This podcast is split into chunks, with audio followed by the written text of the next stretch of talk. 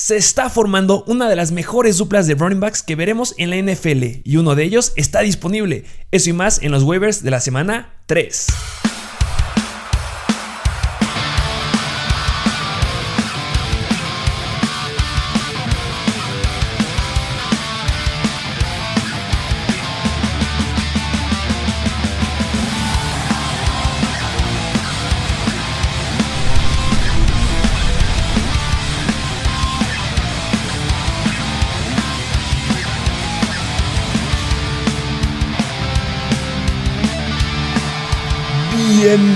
Bienvenidos a un nuevo episodio de Mr. Fantasy Football.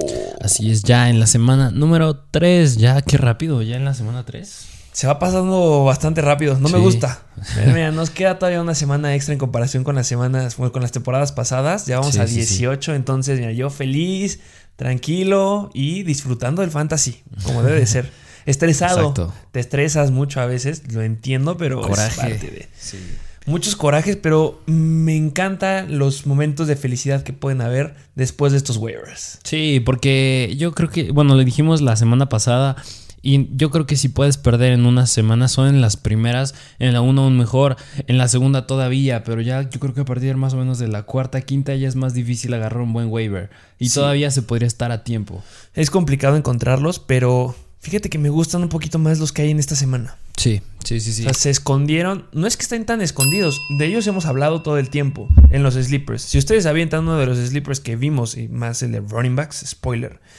Ahí van a ver que son jugadores que vamos a tocar ahorita. Sí. Solo que en la primera semana se escondieron y ya dijeron, ¿sabes qué? Es mi momento vámonos para adelante. Sí, sí, despertaron ya, porque como sabemos, pues la semana 1 no nos indica nada, no quiere decir ya cómo se van a comportar los jugadores. Bueno, muchos ya, pero hay unos que todavía no y son los que entran aquí en waivers. Y tú lo dijiste en los waivers de la semana 1. Recordemos que un buen desempeño en la 1 no te va a definir el resto de la temporada. Dijiste el ejemplo de Naheem Hines, creo, de la temporada pasada y que se fue para abajo después.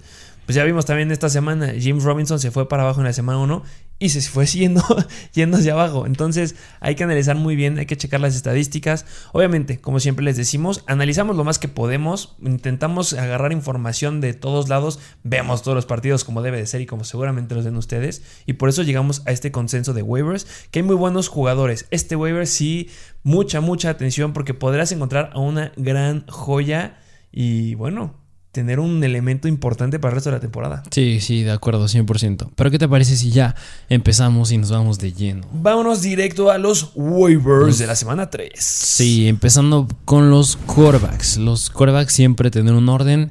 Y el primer quarterback de la semana, Justin Fields. Justin Fields, a ver, ¿qué pasa con Justin Fields? ¿Por qué está aquí en los waivers? Yo me esperaba que Fields estuviera tan temprano en la temporada, háblense de la semana 3, en los waivers la verdad, no.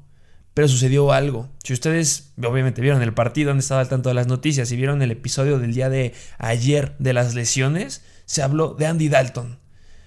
Tengo un problema con el staff todavía. Desde que empezó la temporada tengo un problema con ese staff. Están aferrados de una forma increíble. Quieren que Andy Dalton siga siendo el titular. El veterano, sí. Y lo dijo el head coach. Si está sano Andy Dalton, va de titular. Bro, o sea, no sé cómo te podemos hacer ver que él no es desde Justin Fields. Vamos un poquito a las estadísticas que hizo Justin Fields en la semana 2, ¿qué te parece? en tres, tuvo tres intentos de pase y solamente completó seis. Tuvo una tasa de completos bastante baja, de 46%, 60 eh, yardas y 4.6 yardas por target. Malo, tuvo una intercepción y por tierra tuvo 10, 10 acarreos para 31 yardas y 3.1 yardas por acarreo y tiró un fumble. Hay que entender, fue una situación difícil para Fields. No era un escenario que estaba preparado. Él no iba a jugar. Él iba a estar como el, de apoyo, pero pues tuvo que entrar por la lesión que tuvo Andy Dalton. Se lastimó solito. El brother no supo cómo correr, cómo cortar. Y bueno, buenas noticias que ya salieron, que no fue ninguna lesión de ligamento cruzado anterior, el famosísimo torn ACL, que no lo esperábamos porque no parecía. Y tampoco fue lesión de los ligamentos colaterales, que son los que están en la parte de en medio y la parte externa, adentro y afuera de la rodilla, si lo vemos de forma lateral. Buenas noticias, solamente hay pues una lesión bastante leve que lo tendrá cuestionable en la semana, pero pues pobre Fields, no será su momento, pero ya empezó a haber problemas con Dalton. Ahí está la cuestión. Ya hay problemas con esa rodilla. Malos golpes o malos cortes como los que estuvo haciendo le darán todo el escenario a Justin Fields para dar un gran, grandes juegos. Bueno, tener la gran oportunidad que estaba esperando. Sí, y bueno, son muy malos números como lo dijiste cuando entró. No estaba listo, no estaba preparado. Sigue siendo un novato, pero no olvidar que Fields en su momento llegó a ser candidato a Heisman. Es, un jugador, es de los jugadores que más nos emociona ver en cuanto a novatos para esta temporada. Así que, pues sus números a mí no me dicen nada que pueda ser bueno o malo. Yo creo que sí va a haber una mejora general en el equipo cuando llegue a entrar Fields, porque yo siento que sí va a llegar ese momento. Como tú lo dijiste, Andy Dalton ya dio indicativo de que es propenso a lesiones y que ya no está al 100%. Y pues me hubiera gustado ver que se perdiera más tiempo porque en las próximas tres semanas tienen un calendario facilísimo los Bears. Sí, es el más fácil. Sí. Si lo vemos de alguna forma considerando lo que hicieron en la temporada 2020 estos equipos y en las primeras dos semanas, pues jugar contra Cleveland, Detroit o Raiders siendo coreback es bastante favorable. ¿Por qué está en el lugar número uno si no tiene buenas estadísticas? Me estás diciendo que Dandy Dalton puede estar adentro este, en, estos, en estas semanas. Bueno, porque normalmente es muy difícil que te haga falta un coreback. Todos ya ahorita tienen un coreback con el que ya se casaron. Hay muy buenos y en la semana uno fue a parar los corebacks que pues, te puedan a lo mejor ayudar un poco.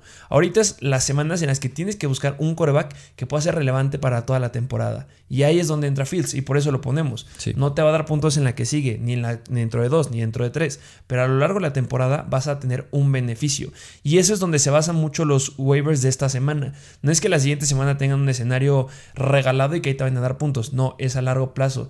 No se desesperen. Ese es el consejo que les puedo dar. Muchos es, ay, es que ya tengo a, Michael Carter, tengo a Terry Sermon, tengo a Latavius Murray, ya los tiro. Solamente ha pasado una semana. Dales tiempo, son a largo plazo. Justin Fields es uno de ellos. Sí, sí, sí, completamente de acuerdo. Vamos con el número 2. Nos vamos a los Broncos y otra vez vuelve a estar Teddy Bridgewater. ¿Por qué? Porque sigue disponible en el 93% de las ligas. Y de igual manera que Tyro Taylor, yo creo que él y Tyro Taylor son corebacks que me han impresionado bastante en cómo están jugando. Están jugando bastante bien a todos. Hay varios. O sea, no podemos dejar de, pensar en lo que hizo Goff. Eh, bueno, ahorita pues remarcamos mucho a Teddy Bridgewater porque sigue muy disponible. 93% de disponibilidad es algo muy muy grande. Eh, en el partido de esta semana en contra de los Jaguars tuvo 34 intentos por aire y completó 26. 76% de tasa de pases completos.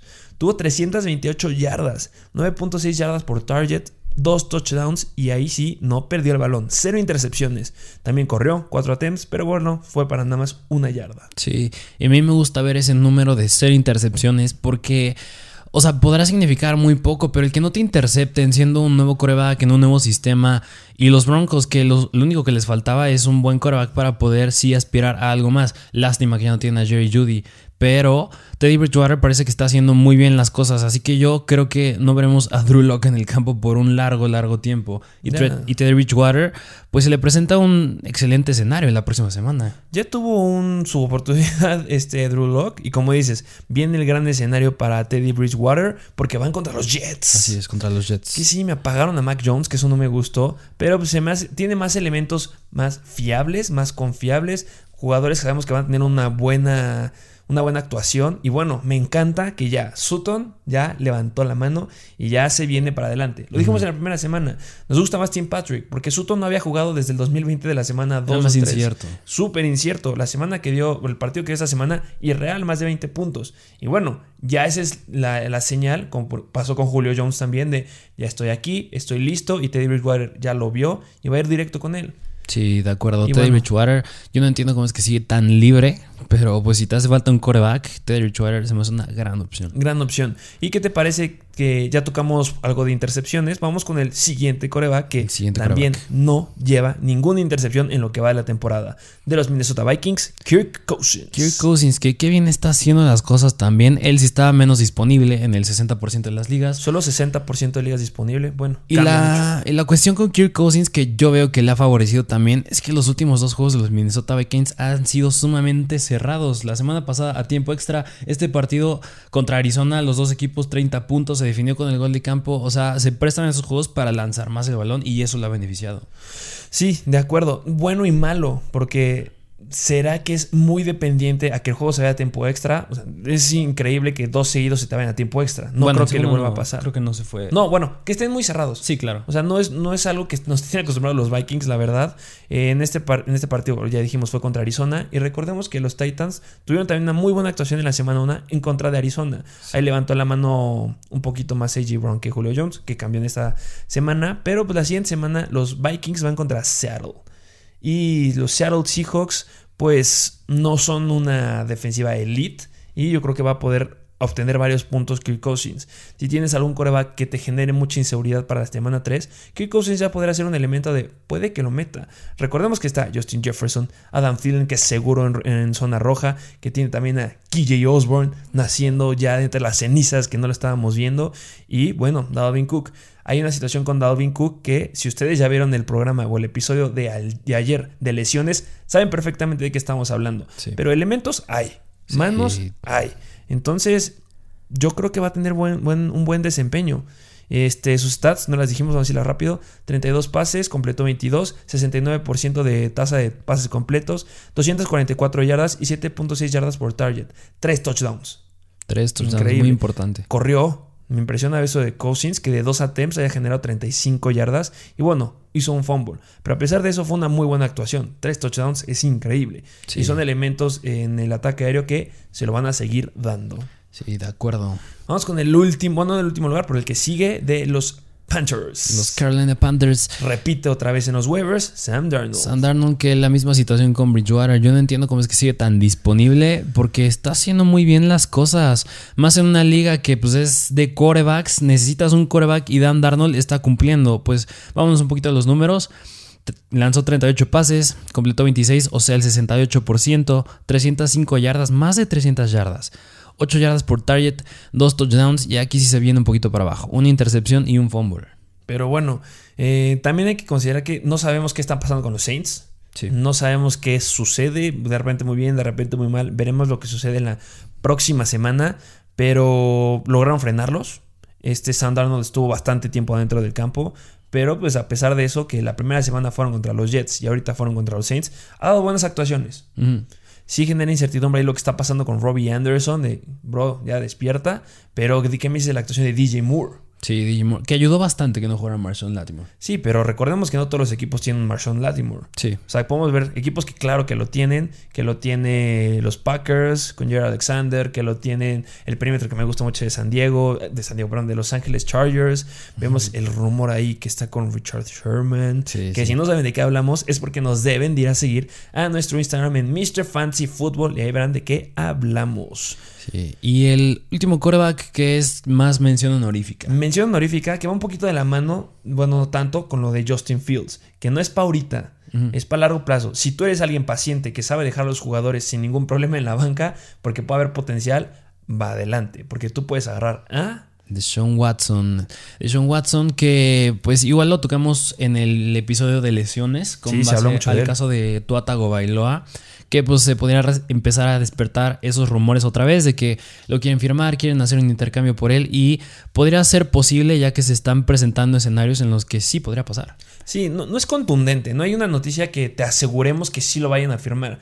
A Bailoa, si lo vieron en ese episodio, no es que se vaya a perder muchas semanas. No. A lo mucho se llegará a perder una o dos. Ahí se dijo. Depende de cómo tolere el dolor y bueno, que pueda solucionar ese problema de costillas, que pues obviamente hubo fracturas.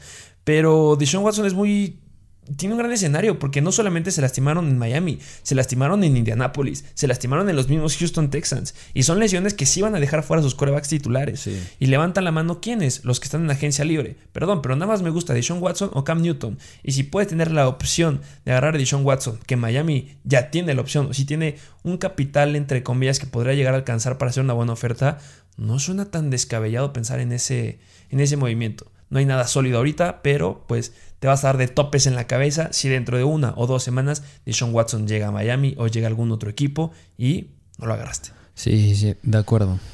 Vámonos a la siguiente posición. Esta es la que me gusta, esta es la que quería, la que ya quería decir, los running backs. Sí, los corredores, las posi- la posición más relevante en fantasy. Y empezando con este jugador que está despertando, cada vez despierta más, cada vez se hace más relevante en ese equipo y es Tony Pollard. Uno de nuestros sleepers favoritos. Todavía estás a tiempo de ir a ver nuestro video de sleepers de running backs y ahí mencionamos a varios que van a aparecer ahorita. Uno es Tony Pollard.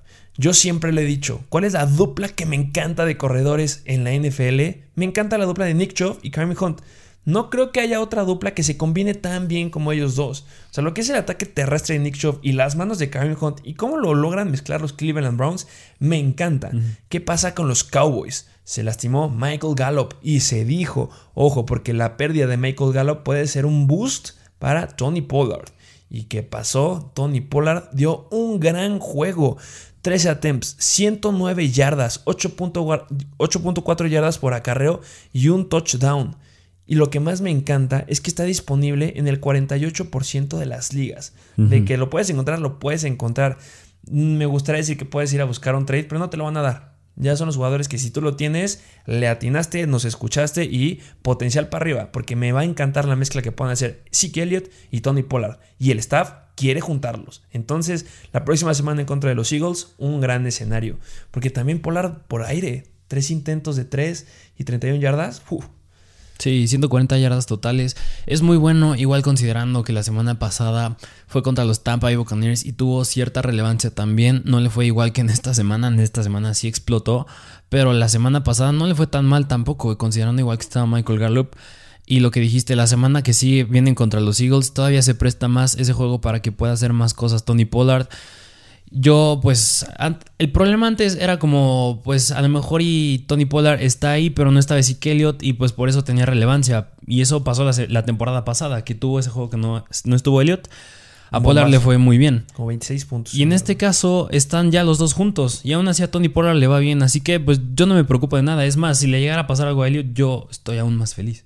Sí, no hay ningún problema. Los dos son confiables. Ya tenemos una nueva dupla de backfield que son confiables los dos y los puedes meter. Vamos al siguiente. Hablando de backfields que les gusta alternar a sus corredores, este running back está disponible en el 70% de las ligas. Es James White. James White de los Pats. De los Pats. y lo que, lo que siempre ha tenido de relevante James White es que lo usan en el ataque aéreo. Y se está viendo. Ese es su plus. Ligas PPR está aquí. Como nosotros nos basamos más en ligas PPR, es por eso que está en el segundo lugar. Si no juegas ligas PPR, James White cae bastante. Porque ¿qué fue lo que hizo en la semana número 12 en contra de los Jets? En los Jets, bueno, ya lo dijimos, por tierra no es muy relevante. Ese puesto lo tiene Damien Harris. Tuvo 5 attempts nada más White, 20 yardas, 4 yardas por acarreo y un touchdown. Le ayudó ese touchdown, pero por aire, buscando los 6 veces Mac Jones y atrapó todas para 45 yardas grandes números. Y las situaciones que hubo en zona roja para darle el balón a los running backs de los Patriots no fueron muchas. Si ponemos en perspectiva, el 40% fueron para White y él se anotó. Damien Harris no pudo. Y James White sí, por eso dio tantos puntos en fantasy y toma mucha relevancia. Para poner en contexto, eh, James White por tierra tuvo 5 acarreos y Damien Harris, que es el titular, 16 acarreos. O sea, sí es un tercio, sí es representativo. Pero por aire, Damien Harris nada más lo buscaron una vez la cachó, pero fueron dos yardas. James White 6. Sí. Entonces, James White es un gran elemento para empezarlo a considerar, pero también, ojo, recordemos que son bastante volátiles en ese backfield y de repente usan a uno y de repente usan a otro y de repente sorprenden bastante. Entonces, si lo vas a agarrar y vas a tomar la decisión de iniciarlo como flex, es como yo lo veo a James White, dependiendo del escenario, que es bueno en, contra de los Saints la próxima semana, que espero que no repitan lo de los Packers, pero ojo porque podría quedarte corto. Nada más quiero decir eso. Vamos con el tercer running back. Sí, el tercer running back que pues está empezando a tener un comportamiento similar a la temporada pasada. Y es el Washington Football Team.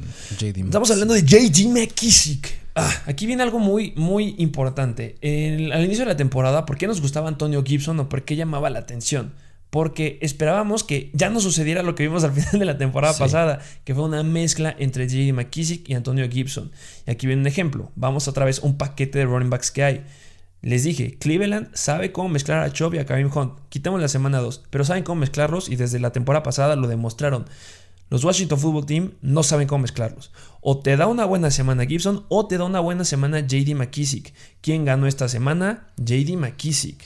Está disponible en 75% de las ligas, pero ojo, no te las va a repetir todas. Y también, ojo si tienes a Antonio Gibson, porque Antonio Gibson pierde mucho potencial, porque el Washington nos vio la cara, ese comentario que iban a usarlo como Christian McCaffrey, ajá, sí, como no, no te creo para nada, fue lo que acabo de ver. Y bueno, McKissick tuvo 4 acarreos para 10 yardas, 2.5 yardas por acarreo y un touchdown. Por aire lo buscaron 6 veces y atrapó 5, 83 yardas. Esa escapada que tuvo Jimmy McKissick, uh. Sí, su relevancia vino por aire sin, sin contar ese touchdown por tierra. Y es en la manera que lo estaban usando la temporada pasada. Recordemos que fue el running back que tuvo más targets, superando a Alvin Camara, que fue el segundo que tuvo más. Yo creo que hubiera ganado McCaffrey, pero pues se perdió mucho tiempo. Sí, claro. Y yo creo que si te está funcionando este, esta estrategia de usar a McKissick por aire, Antonio Gibson a lo mejor y más por tierra, y estás ganando, y a Taylor Heineke que se vio bastante bien también, pues no me gusta decirlo para Antonio Gibson, pero sí bueno para McKissick porque puede que empiecen a usar más este tipo de estrategia. Lo mismo que pasa con James White. Si estás en ligas PPR, pues te va a convenir un poquito más JD McKissick, porque el potencial de Antonio Gibson es por tierra y no es uno espectacular.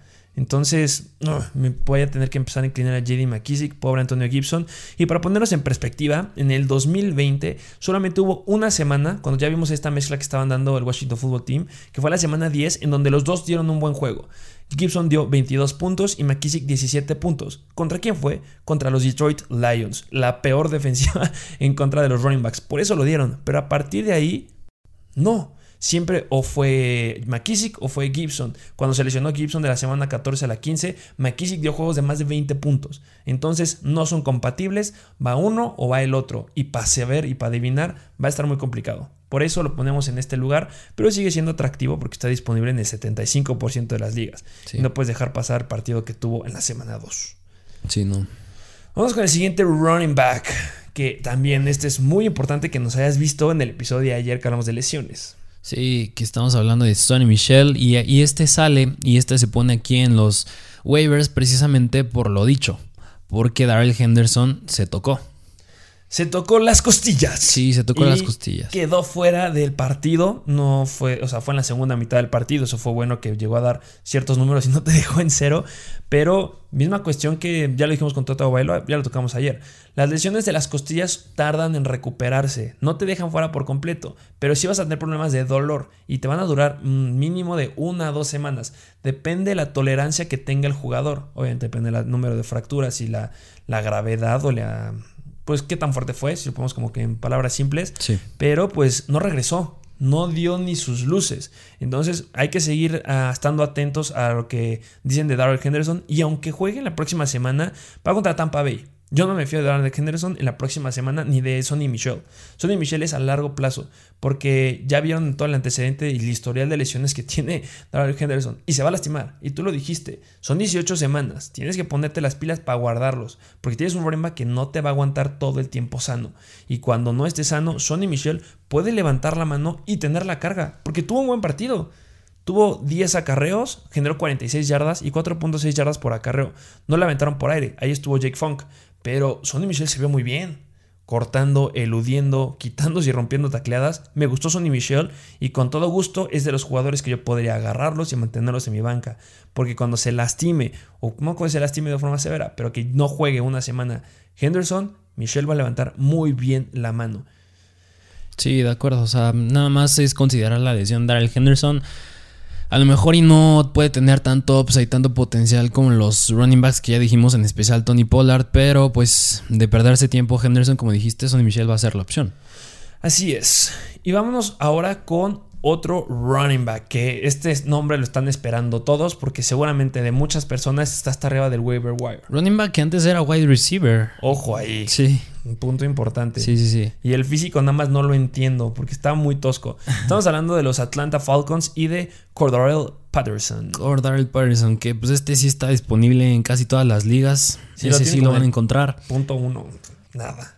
Y pues este running back, bueno, ya es running back, no creo que sea tan relevante en ligas estándar, pero como siempre nos basamos en ligas PPR y es donde es relevante, que es por aire. Sí, ¿y qué sucedió? O qué seguramente se están preguntando muchos. Oye, si dio una gran actuación en la semana pasada, ¿por qué no está en el primer lugar? claramente no le compite a los acabamos de decir. Y hay dos situaciones muy importantes aquí con Cordarel Patterson. Eh, bueno, vamos a las estadísticas. Primero, tuvo 7 acarreos, generó 11 yardas nada más.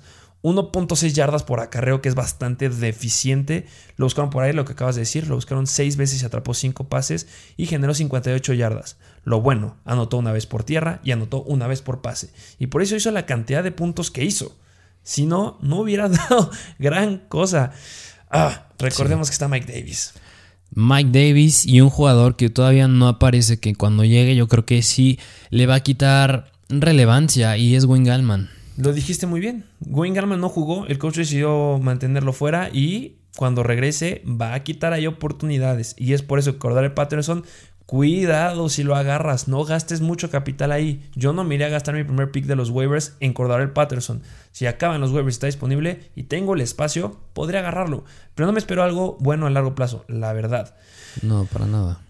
Em, conclusión de los Atlanta Falcons son que podemos terminar que uno, no puedes confiar en Mike Davis. A partir de esta semana yo ya no puedo confiar en él, pero tampoco en Cordero Patterson. Entonces pasa lo mismo que sucedió esta semana con el backfield de Tampa Bay de la semana 2. Cuando nos preguntaban, oye, meto a Ronald Jones o meto a Ronald Fournette, ¿qué dijimos? Aléjate del backfield de Tampa Bay. No sabemos cómo los van a usar, no sabemos cómo va a estar distribuido, no confían en sus running backs. Aquí no creo que sea un problema de confianza, sino que pues ninguno les da, ninguno genera lo que quieren. Entonces, de lejitos, pues agárralo, pero de lejos.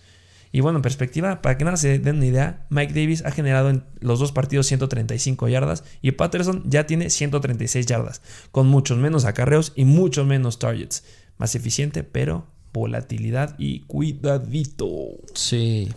Y yo creo que a partir de Cordal Patterson, ahorita los otros dos que vamos a decir ya son más si tienes el lugar para agarrarlos. O sea, si ya tienes un buen equipo, si necesitas algo más sólido, busca las opciones que ahorita tenemos de wide receivers, incluso pues, los que dijimos antes de Patterson, pero los que diremos ahorita, yo considero que es como si tienes ahí el espacio.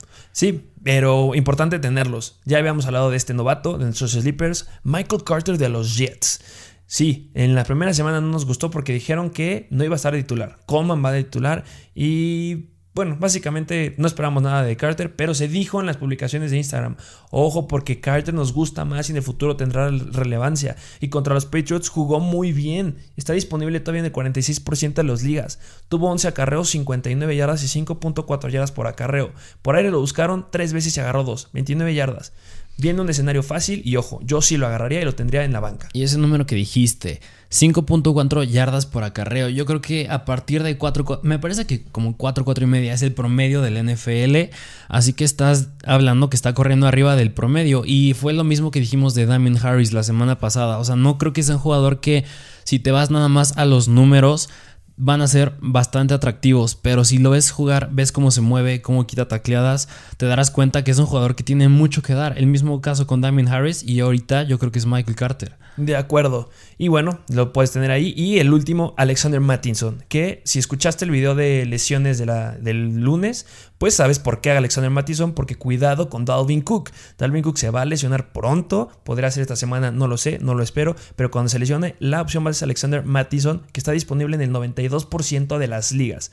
Y debes de agarrarlo. Si tienes a Cook, debes de agarrarlo si tienes el espacio, sí o sí. Y bueno, esos fueron todos los running backs. Y vámonos con la siguiente posición que son los wide receivers. Los wide receivers de waivers de la semana número 3, que hay buenos elementos. Sí, buenos elementos. En especial este primero yo considero que no tiene mucho upside acabar como un wide receiver 1 o wide receiver 2, pero se a ser una opción bastante sólida como, como tu flex. Incluso yo creo que habrá semanas en las que puedas usarlo como tu wide receiver 2 y es Hunter Renfro. Sí, que a lo mejor muchos dijeron, oye, ¿por qué no lo agregaron desde la semana 1 si dio buena, una buena aparición en el Monday Night Football? Bueno, porque Hunter Renfro desde el año pasado nos tenía acostumbrados a buenas semanas y después se caía y lo anulaban. Y eso que acabas de decir, que por qué la semana pasada sí, o sea, si dio un buen juego, no lo pusieron, yo creo que a lo mejor hay muchos ahí nos critican de Christian Kirk. Ah, sí, otro punto. Christian Vamos a hacer un gran paréntesis. Vamos a hablar de Christian Kirk. Sí, que la semana pasada pues le fue real, dos touchdowns. Y en esta semana, ok, entiendo que dio unos cuantos puntos, pero no es lo que prometía. Cuatro atrapadas nada más. Sí, Mm. no, o sea, por eso precisamente, porque jugadores que les va muy bien, caso de Naheem Hines la temporada pasada, no es muy probable que en la segunda pueda irles de igual manera. Y por eso Kirk, hacer el análisis, al ver cómo se le trató en ese equipo, pues no nos llamó la atención. Exacto, y lo, lo vimos cuando se tocó el programa de los miércoles de Buy on Sell, de jugadores que compras barato y que vendes alto. Sí. ¿Dónde pusimos a Kirk? En venderlo alto. Kirk Sí. era un jugador que agarrabas de waivers y así como lo agarrabas, lo ofrecías en un trade. Completabas un trade para que te lo cambiaran. Ya se vio que no da para mucho porque está sumamente competido ahí. Y que ahorita mencionaremos a otro compañero de, de ahí de los Arizona Cardinals, pero vamos a tocar un Hunter Renfro. Sí, eh, nada más era un paréntesis que ya lo retomaremos, que es importante porque viene lo mismo que decimos de Hunter Renfro. Como ya nos tenía acostumbrado a esas actuaciones en el 2020, necesitamos esperarnos a ver qué sucedía ahorita. ¿Qué sucedía en contra de los Steelers, que era un escenario complicado? Y Hunter Renfro levantó muy bien la mano. Sí. Está disponible en el 98% de los fantasies. Le aventaron 7 pases y agarró 5. Generó 57 yardas. 11.4 yardas por recepción. Aquí algo muy interesante. ¿Quién fue el que tuvo más targets en los Raiders? Pues fue Hunter Renfro, fue He- Henry Rocks y Darren Waller. Los tres tuvieron 7 targets. Sí, y sí como- nos pararon los Steelers. Y como dijiste, en contra de los Steelers y Hunter Renfro, fue, yo creo que de esos tres, a pesar de haber tenido la misma cantidad de targets, fue el que menos brilló, Hunter Renfro. El que más fue Henry Rocks, luego Darren Waller. Pero ¿por qué brilló Henry Rocks? Por la escapada. Sí, sí, por ese pasesote de no sé cuántas yardas que acabó en touchdown. Pero Hunter, o sea, quitando esa jugada a Henry Rocks, tiene un comportamiento bastante similar a Hunter Renfro. Y Hunter Renfro la semana pasada fue el segundo en targets. Exacto. Bueno, más específico, tuvo 9 targets la semana pasada. Atrapó 6 para 70 yardas, 11.7 yardas por target. O recordemos que pues, Darren Waller fue el que tuvo más, tuvo un juegas No, se la volaron. Sí, no, pero Hunter Renfro, con base a lo de la semana pasada y ahora con esta, y con Derek Carr que se- y en general esos Riders que se están viendo muy bien, yo considero que sí podría ser una opción bastante sólida que puedes empezar como tu flex cada semana. Renfro. Sí, y eh, a diferencia de los jugadores que dijimos en corebacks, por ejemplo, o en running backs algunos, Renfro ya puedes meterlo desde ahorita. Sí, Estaría confiado meterlo contra Miami. Sí. Si los Steelers pudieron frenar el ataque de Darren Waller, no veo cómo Miami no lo pueda frenar y van a tener que usar a Renfro. sí, a Renfro. De verdad, van a pagar a Rocks. Me gustaría ahí, me encanta Ryan Edwards, como ya lo saben, pero Renfro toma mucha relevancia. El problema de Renfro es que no es un jugador que sea explosivo. Sí. No tiene jugadas grandes, no lo van a ocupar en jugadas grandes y tiene muy poquitos targets en zona roja. ¿Recuerdan ese target que se le cayó en el partido de el Monday Night Football de la semana 1 que estaba a punto de anotar para darles el gane? Bueno, pero lo buscan muy poquito.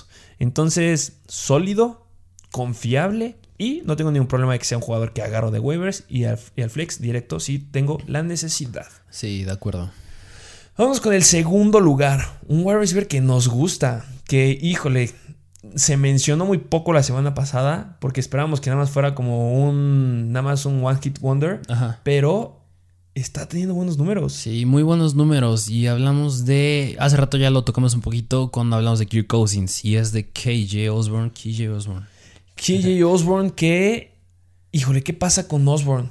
No lo, dijimos la semana pasada. No sabíamos nada de él en la temporada 2020. Y fue su primera. Llegó Sí. como Justin Jefferson, que como que llamó la atención. ¿Por qué agarras a Justin Jefferson y no otro novato? Ajá. Pero bueno, cosa de los Vikings. Y ahorita levanta la mano sin ningún problema en contra de los Cardinals. ¿Y sabes en cuánto está disponible ligas? 99% de disponibilidad.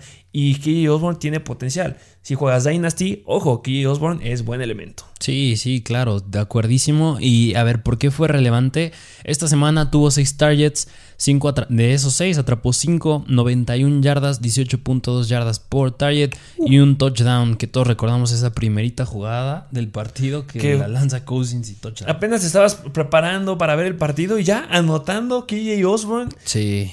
Y, la temporada pasada era Justin Jefferson, pero Sí. ya cambió. Y al, ver, KJ Osborne. ¿Qué y al ver eso es bastante interesante. Yo creo que influye mucho que no está Irv Smith y es bueno porque Sí. Irv Smith pues, no va a regresar en mucho tiempo.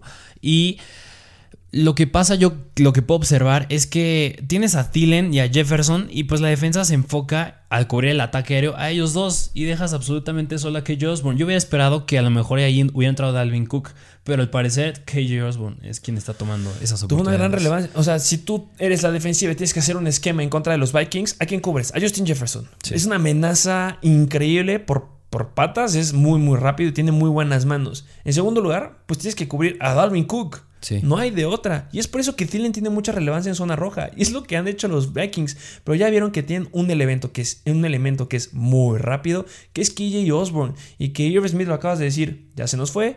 Pero este compadre puede tener mucha relevancia. Y la siguiente semana van contra Seattle. Sí. Entonces, es un buen escenario. Sí, muy- Recordemos lo que hizo Julio Jones en esta semana. Levantó, apagaron a AJ Brown, pero Julio Jones levantó la mano. ¿Y quién va a levantar la mano? KJ Osborne.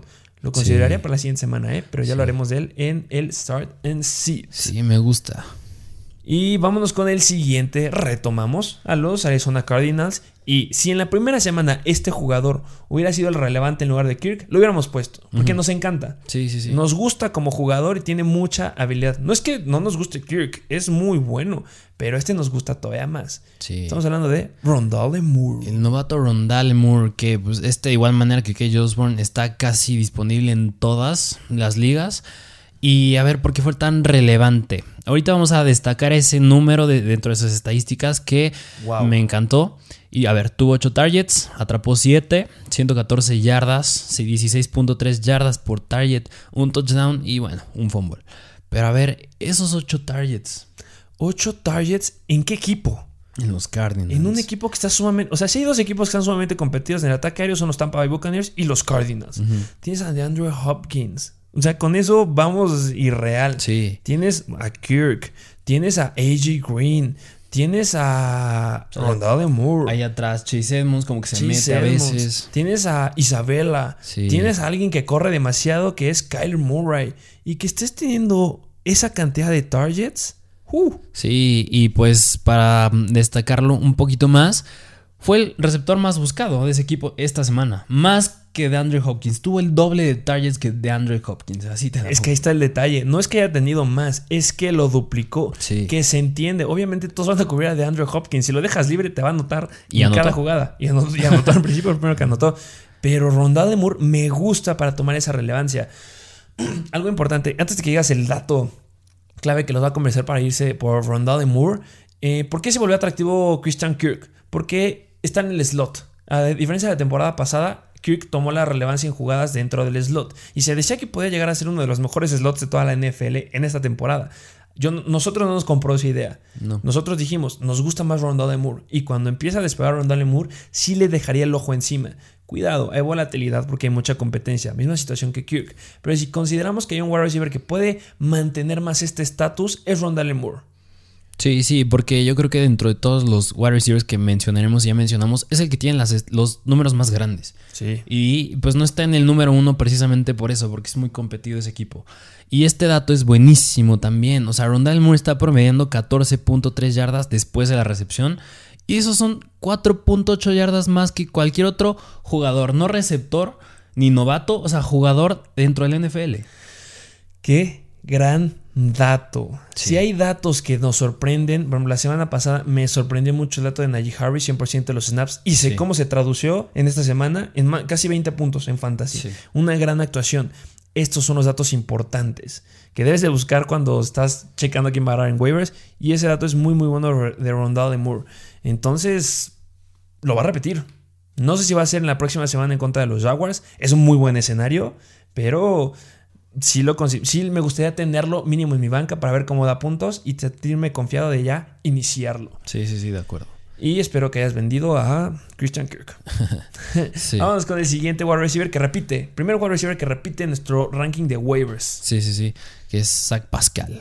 Zach Pascal. ¿Por qué Zach Pascal si Michael Pittman fue el que tuvo mejor partido? Sí, Michael Pittman ya despertó, que nos hubiera gustado verlo desde la semana pasada. Y lo dijimos, nos gusta más Pittman. Sí, No hay duda de eso, pero Zach Pascal está disponible. Pittman no está disponible, casi en, creo que en 20% o menos, si no es que 10. sí, sí. Y Pascal está disponible en el 87% de las ligas.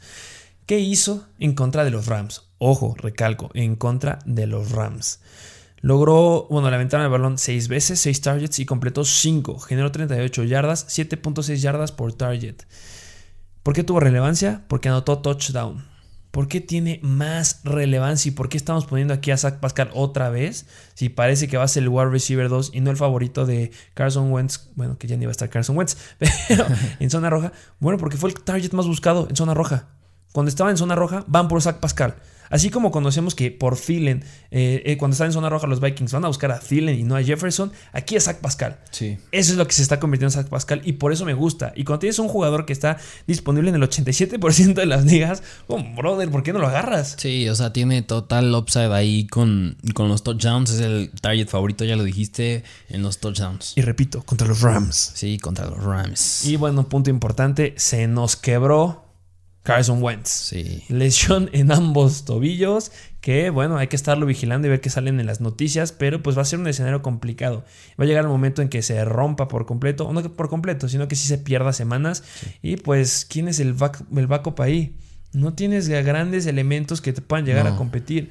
Entonces... Que yo lo dudo, dudo muchísimo, pero pues a lo mejor entra ahí el rumor de Sean Watson. Otro equipo donde entra lo de Deshaun Watson. La veo bastante difícil. Sí, no tienen tanto capital. Pero pues, pero pues, se vale soñar. sí, se vale. Y vámonos con el siguiente wide receiver que repite también en el ranking. Así Que es. A lo mejor muchos nos odian de ¿por qué me dijeron que lo agarrara y no dio el partido? Que, a ver, son a largo plazo. Estamos hablando de los Denver Broncos. Sí, de los Denver Broncos, Tim Patrick. Y bueno, pues está disponible en casi todas las ligas también. Y, 94%. por- ah, y la cuestión con Tim Patrick es que a lo mejor no es tan competido ese equipo dentro de los receptores como los Cardinals, pero pues Cortland Sutton era muy incierto la, semana pasada. Con- o sea, teniendo en cuenta que se había perdido casi toda la temporada pasada. Pues no se esperaba que fuera a dar un juego de esa manera. Esperamos que Gran esperado, con base a la experiencia que tuvo Tim Patrick la temporada pasada, él fuera el favorito, pero pues acabó siendo Sutton, pero hasta eso tampoco le fue tan mal. No, dio malos números. O sea, si, lo- si nos hiciste caso en los waivers, si lo iniciaste porque lo pusimos en los starts, pues era para un flex. O sea, no se esperen que todos los starts sean un potencial de wide receiver 1. Sí. O sea, cumplió. A mí me cumplió Tim Patrick. Eh, de, le aventaron cuatro pases, agarró 3, 37 yardas, 12.3 yardas por target y un touchdown. Sí, y ahí eso nos da como un total de 12 puntos fantasy, que me hacen bastante buenos. Y lo van a buscar en touchdowns, entonces eso me gusta.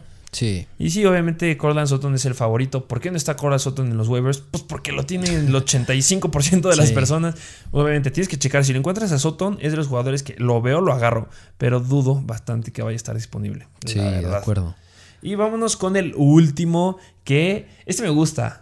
Esos son de los jugadores como que te dan la espinita de, ahí este como que me gusta y de repente te aprendes el nombre. Y Sí, después sí. de repente da un partido que wow. Sí, me acuerdo que en la pretemporada tú me dijiste de que ojo en este jugador porque se echó una jugadodota, el que corre rapidísimo y ya se vio en este partido ese talento. De los Philadelphia Eagles, en la- el primer, bueno, segundo partido de pretemporada, le lanzaban en los hits y se aventaba carrerones de más de 80 yardas porque es extremadamente rápido. Y ya vimos su velocidad en temporada regular. Es Quest Watkins. Estamos hablando de Quest Watkins de los Eagles. Sí, Quest Watkins, que pues este yo creo que si le ponen que está en 99% de las ligas es nada más porque es difícil decir que es 100, pero pues, sin problema está en todas. Sí, claro. Sí, sin problema está en todas. Y yo creo que le da mucha relevancia que en este partido contra los 49ers tuve esa jugada como de 90 yardas. Sí, eso es lo que lo levantó.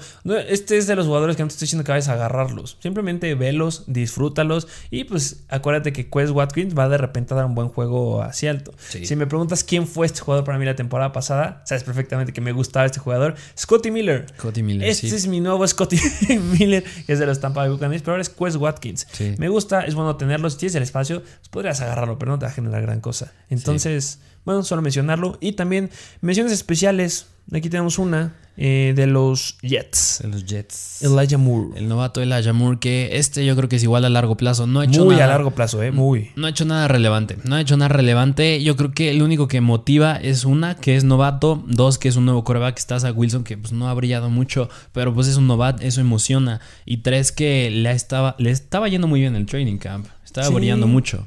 Así que eso es lo que nos mantiene todavía en esperanzas con Elijah Moore a largo plazo. Sí, y Elijah Moore va a ser un jugador que de repente va a dar un partidazo. Sí. De repente. Y cuando dé el partidazo van a querer agarrarlo en waivers, pero pues no va a estar. Sí, de acuerdo. Y vámonos ya a los Tyrants, que hablar de Tyrants es muy difícil. Es muy, muy difícil. No. ¿A quién hablamos la, primera semana? De Troutman y de Juwan Johnson. ¿Qué hicieron esta semana? Nada. Nada. No les dijimos que los iniciaran. Los Tyrants son jugadores que de repente agarras el potencial que puedan llegar a tener. En Tyrants son como un poquito más hacer trades o eh, cuando se lastime el titular.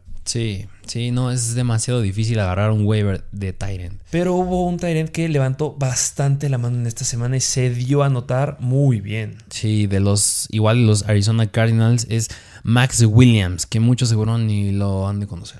Exactamente, Max con doble X. Sí. Este, disponible en el 87% de las ligas.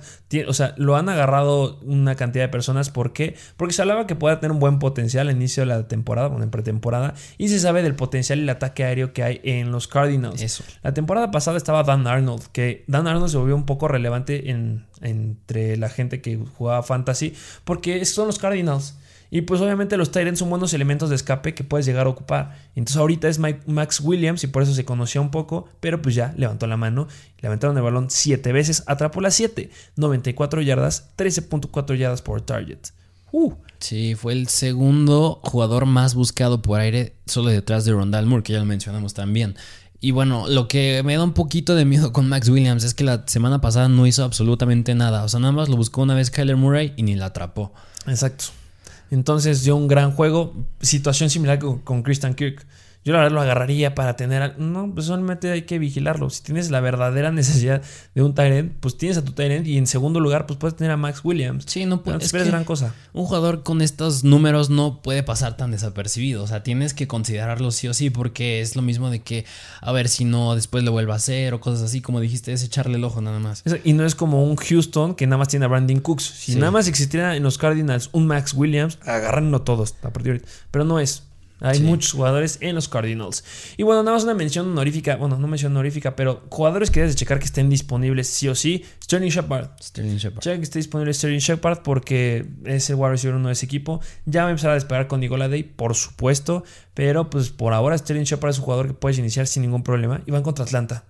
Entonces, si encuentras a Shepard, es de los que agarras y entran. Y esos fueron los waivers de la semana número 3. Así es.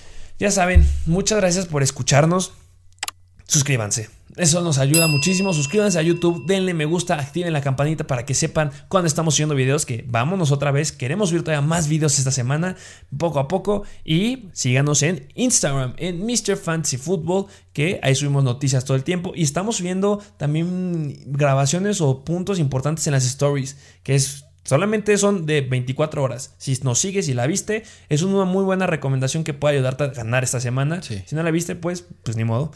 También no duden en seguirnos por Mr. Fancy eh, Doctor perdón, en Instagram.